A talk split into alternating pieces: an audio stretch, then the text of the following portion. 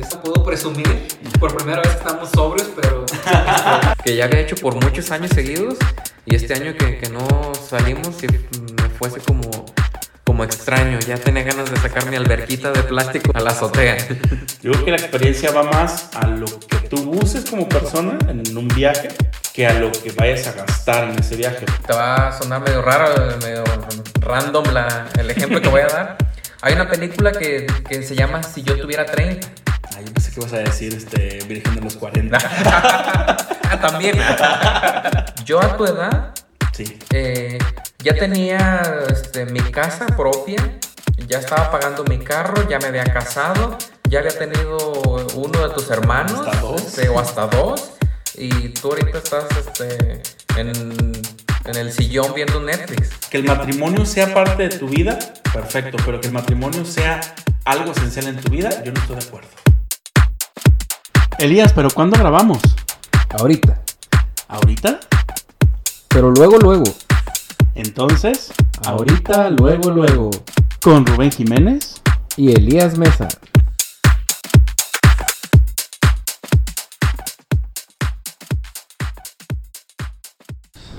Bienvenidos, compañeros y compañeres y No compañeros. metas en esos temas, Elías.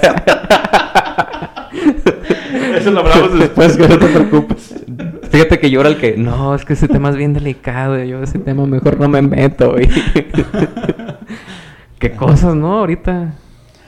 Qué complicado. Qué O sea, complicado qué para- porque hay muchas perspectivas. Fíjate y- que ajá. nosotros como pequeño podcast que, que- que nos escucha muy poca gente, tenemos el miedo a, a- a- a- Pues porque son temas delicados. Imagínate ser una persona pública realmente Sí. y, y regarla en esas cuestiones, este... Qué complicado. Sí, claro, y que te digan progre y algo así, ¿no? Pues también es que hay muchas, muchas vertientes en eso.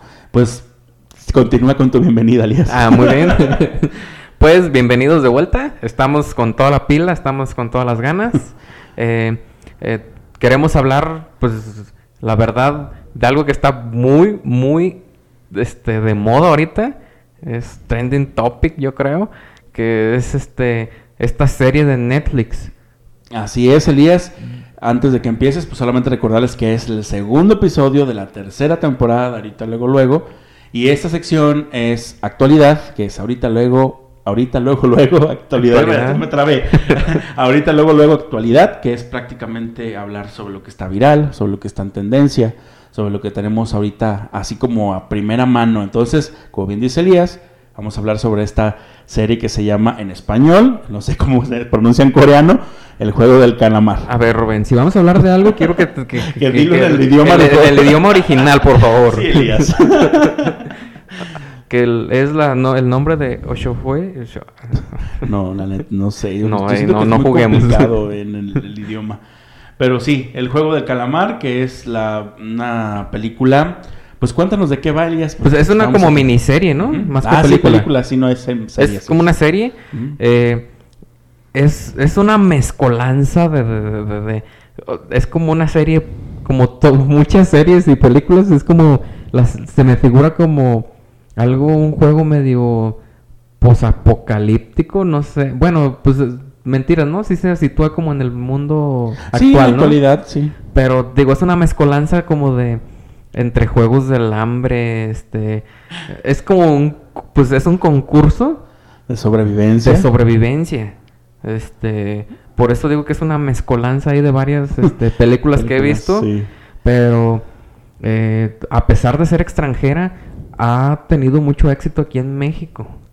Exactamente, el 17 de septiembre sal- eh, apareció en Netflix porque nadie la esperaba así como de, ay, estoy esperando esa serie. Pues no, No. fue algo que se descubrió y que se viralizó y que ya está en tendencia. Ya tiene, creo, después del- de lo de la casa de papel, desbanca a, este, eh, esta, esta serie al- a, esa, a esa otra serie. Y este. mm, pues sí, como bien dices, es una serie de nueve capítulos, es una serie de sobrevivencia, de personas que deben mucho dinero y que para salir de eso tienen que meterse a este reality. De hecho, Para- eso ajá. que comentas ahorita es lo que me llama tanto la atención porque últimamente hemos, em- bueno, nos ha llegado tanta información del, del, del ser exitoso y no sé qué.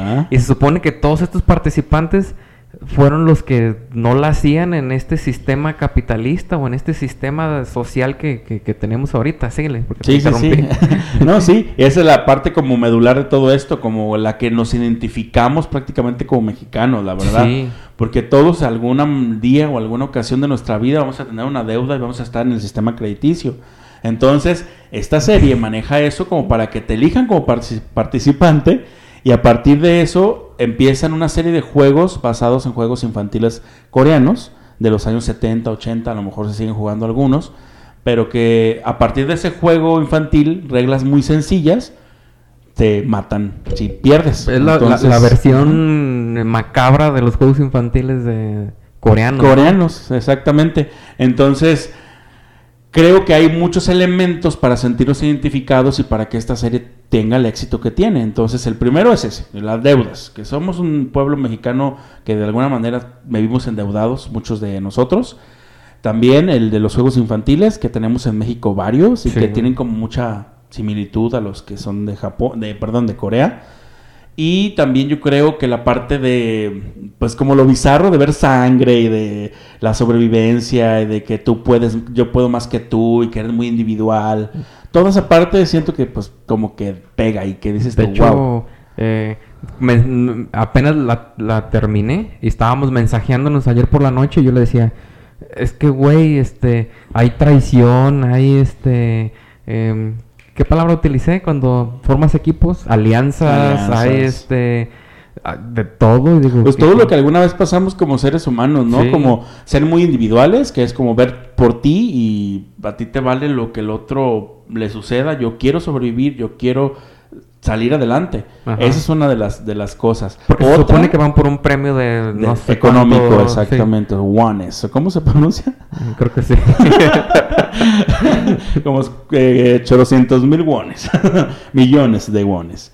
Bueno, el punto es que es eso, que el dinero te va a mover o lo que tú quieres en ese momento sobrevivir por el premio también, eh, te va a mover a hacer cosas que, que son que las vemos malas en nuestro moral, pero que Sí. ya cuando estás dentro de algo así, pues dices tú, a mí me vale. O sea, es yo sobrevivo. Sí, de hecho es lo interesante que juega con, con y te pone a pensar tu, tu, tus ideales, Tus o- ideales, o, tu- o tu moral. tu ética y tu moral, porque Ajá. tú dices, si yo estuviera ahí en el juego, este, haría lo mismo. Sí, de las personas como por ejemplo que alguien te, te salve en un juego y en el otro lo tengas que matar. Eso es prácticamente el- lo que nos pone a pensar, que dices, wow, o sea, y eso creo que es el éxito de la serie, que de alguna manera este, son situaciones que dices tú, si yo estuviera ahí, ¿qué haría? De O sea, hecho, eh, si todo esto es fuera de contexto, y a, a lo mejor en Facebook ya te salió algún meme de, de una niña como robot, algo así, Ajá. con los ojos de cámara, o las figuras que son círculo, Triángulo triángulo, y y cuadrado.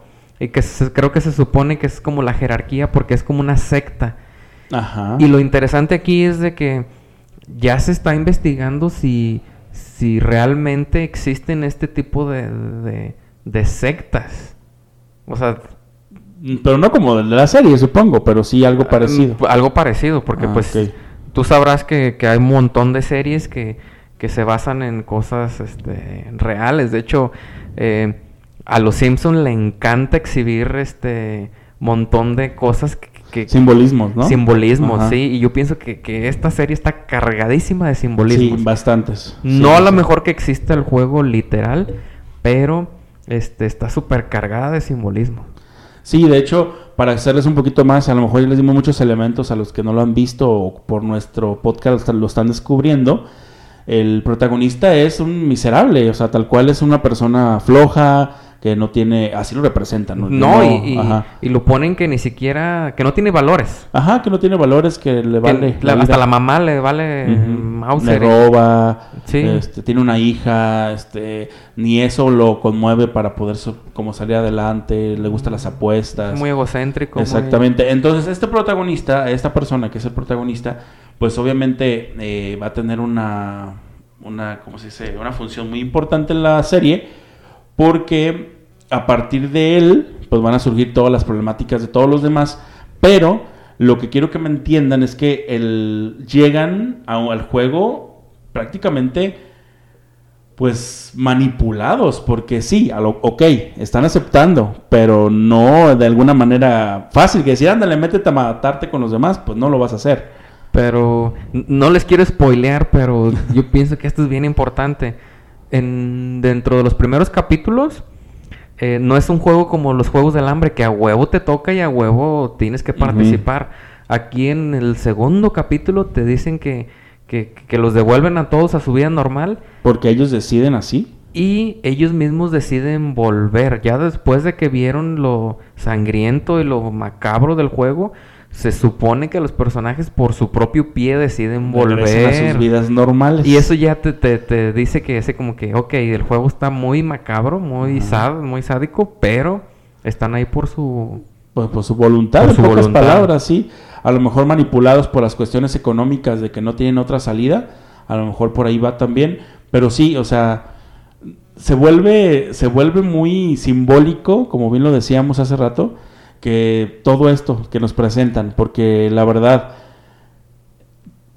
¿cómo saldrías? Cómo, si estuvieras en el papel de, de alguno de los personajes, si te ofrecen esto, pues yo creo que al final de cuentas no te vas a imaginar que vas a matarte con los demás, pero ya cuando estás ahí dices, pues como la discusión que se hizo en la película, tal cual no quiero tampoco hacer spoiler, pero hay una discusión de los que se quieren quedar y los que se quieren ir. Sí. Que a ver, ¿por qué no son seres humanos? ¿Por qué no piensan racionalmente? Pues esto es que ya no tenemos nada que perder.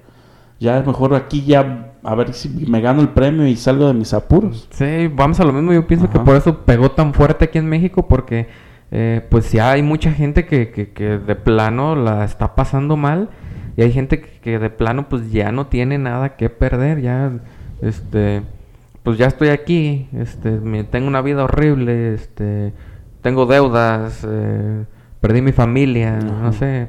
De hecho, ahí está el caso de alguien que, que este, como que es un enfermo terminal, algo así, que tiene este, un tumor en la cabeza. Dice como que, pues, Es que no la has visto completa, Elías. uy, eh, no, me faltan ver. 20 minutos, de hecho. Digo que te vas a dar cuenta de eso. Pero sí, hacer parte del- de la historia va por ahí. De hecho, eh, que hay que hablar un poquito sobre la secta. Eh, son, pues, son personajes que nos manejan. Pues se supone que no tienen que descubrir su cara. Son prácticamente figuras, como bien lo dijiste. Es en una isla. Es todo como eh, planeado. Ya todo está como. Este como, pues no sé, como, Pues- como que ya hay inversión ahí, porque también Sí. llegan unas personas muy importantes, que son los que dicen los VIP, y que van a ver y que van a disfrutar un espectáculo así. Entonces también tiene mucho que ver con, con algo sádico y que les Sí, encanta. pues ya son, digámoslo, espectadores de los gladiadores, que serían los, los, los jugadores, y te ponen bien en claro que son gente este, con poder.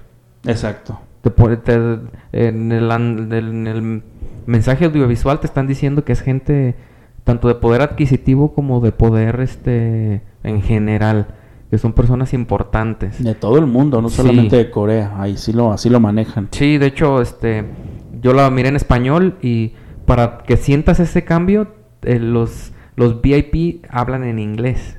Como decir que, que pues es gente como internacional. Exactamente. Entonces todos esos elementos conllevan unas, a un éxito de la serie que la, la verdad no pierdes tu tiempo, te engancha desde el primer capítulo. Sí. Yo de hecho ayer hacía la crítica que el presupuesto es bajo, la verdad sí se nota que el presupuesto es bajo, que no tiene es- esos es- es- presupuestos espectaculares como La Casa de Papel o como algunas otras series este, norteamericanas o, de España, pero tratan de reflejar algo que lo logra, o sea, son este, espacios enfocados a infantil, Ajá. pero que, que, te, que van a hacer recordar a lo mejor a los coreanos todos esos juegos que, que jugaban antes. Y, o sea, está, está, está bien, o sea, no lo, no lo niego.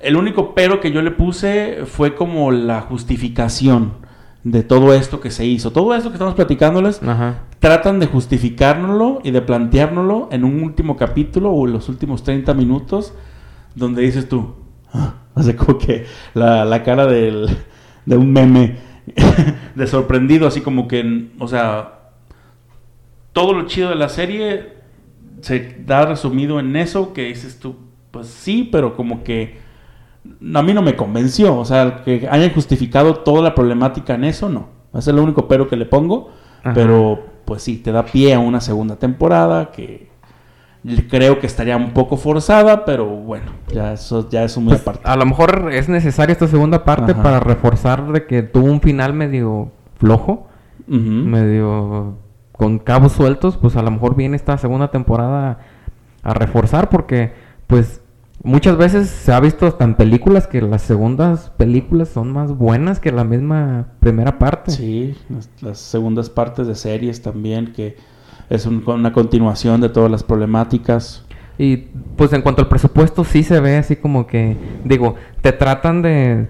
La pegan porque se supone que es un lugar secreto, que se, se creó ex- eh, ex- exclusivamente para esos juegos, pero sí, sí hay este, ciertas locaciones que dices, neta. Sí, no, no sale de... Pero para la que veas- mayor parte de la serie no salen de cinco locaciones, de cinco No, sets. No, que es- de hecho to- yo pienso que la mitad de la serie este, se rodó en el que es como el dormitorio. Ajá, exactamente. Pero digo, en cuanto a presupuesto, para que veas lo bien hecha que está, que a pesar del presupuesto, pues este te engancha y es una historia entretenida. Sí, lo sé, la serie, de hecho, los, la- el casting, los personajes, pues la verdad, sí, o sea, no, ahí no, sí no tengo duda, aunque todos, aunque siempre tenemos la mala costumbre de decir que todos se parecen, pues ahí no, ahí sí de No. verdad tienen, está muy definido, está todo muy definido, simplemente como que siento yo, no sé si porque me perdí algún momento, hay unos cortes como que en la parte de la edición hay unas partes que no concuerdan, como que la continuidad se les va en muchas de las situaciones, porque quedan historias perdidas. O sea, yo en ningún momento vi ciertas cosas que eh, al final, es que no quiero contarla. No, no, o cuentes, sea, en no ningún momento vi ciertas escenas que, que dijeras tú, ah, es por eso. Pero tampoco te lo justificaban con nada. Entonces, como que ahí la, la continuidad se perdía. Pero en forma general yo siento que no pierde su tiempo. No. Véanla, está muy entretenida. Te identificas en muchas de las cuestiones, valores, moral, ética, competitividad, este, encierro, todo lo que vivimos en pandemia. O sea, se nota ahí, o sea, de verdad es como que la supieron sacar en el momento adecuado. Sí, yo voy a lo mismo. Creo que eh, es una serie que, que te re- que, que yo la recomiendo. ¿Por qué? Porque te pone a, a- autoevaluarte y a pensar tú qué harías en ese tipo de situaciones. Más que nada porque te remueve ahí cosas, este, pues, de valores, de, este, pues, de ética sobre todo, de qué voy a hacer, este, pues mírenla, mírenla, porque no les puedo Sí, la parte de la, del cariño, del reflejo del cariño de las demás personas, esa parte también dices tú, es que ya me encariñé, pero ahorita el cariño me vale. Sí, sí. Y también la parte, de hecho, que nos falta tocar de los memes, que la hacemos siempre luego la comparación de cómo sería en México esa Oh, serie. sí. Esa parte dices tú, wow, sí, o sea, yo, sí es cierto, el juego del- de la luz roja, luz verde, que es el primero que aparece, pues se parece mucho a los quemados, no, a los... ¿Al stop o cuál? Al stop, se parece mucho a al 18 Ayúdame, se parece mucho a... Pues A tiene los como elemento- a los Encantados, por la que te quedas congelado. A muchos, pero sí, haces como la comparación del mazapán, que han dicho mucho que la, ese. la galleta, aquí sería el mazapán que porque no lo puedes abrir sin romperse. Eh, muchas de las situaciones y obviamente las empresas de como las empresas departamentales de que te dan créditos como Oh, varias, sí. no quiero decir nombres tendría que aprovecharse del momento porque la verdad Sí. sí está como en ese sentido mucho han sacado memes diciendo acabo de sacar una tele de tal tienda y ya me llegó esta tarjetita Como ya la debo, güey. y ya le entrega la tarjetita de los, del triángulo De los símbolos. así es entonces eh, estaría padre si te, sí te puedes imaginar una serie a la mexicana Sí. de, este, de esta temática pero pues no me digo que por el juego yo no creo que nadie se arriesgue a hacer algo parecido No, pero es que eh, pues hay juegos totalmente similares Ajá. aquí en México, Pero pues aquí en México conocemos un montón de juegos tradicionales que, que, que hasta yo también me pongo a pensar en su versión este macabra. de varias. ¿eh? sí. De hecho, algo, algo que no tocamos antes de terminar el podcast, que me acabo de acordar que lo platicamos antes de, de empezar a grabar, de lo, lo- lo sangriento de las imágenes, lo sangriento Oh. de eso. Tú comentabas algo, si quieres decirlo. Sí, de hecho, eh, pues ayer estábamos por WhatsApp, este, porque Ujú. le dije, estoy viendo la serie. Y pues acá mi amigo ya la había visto.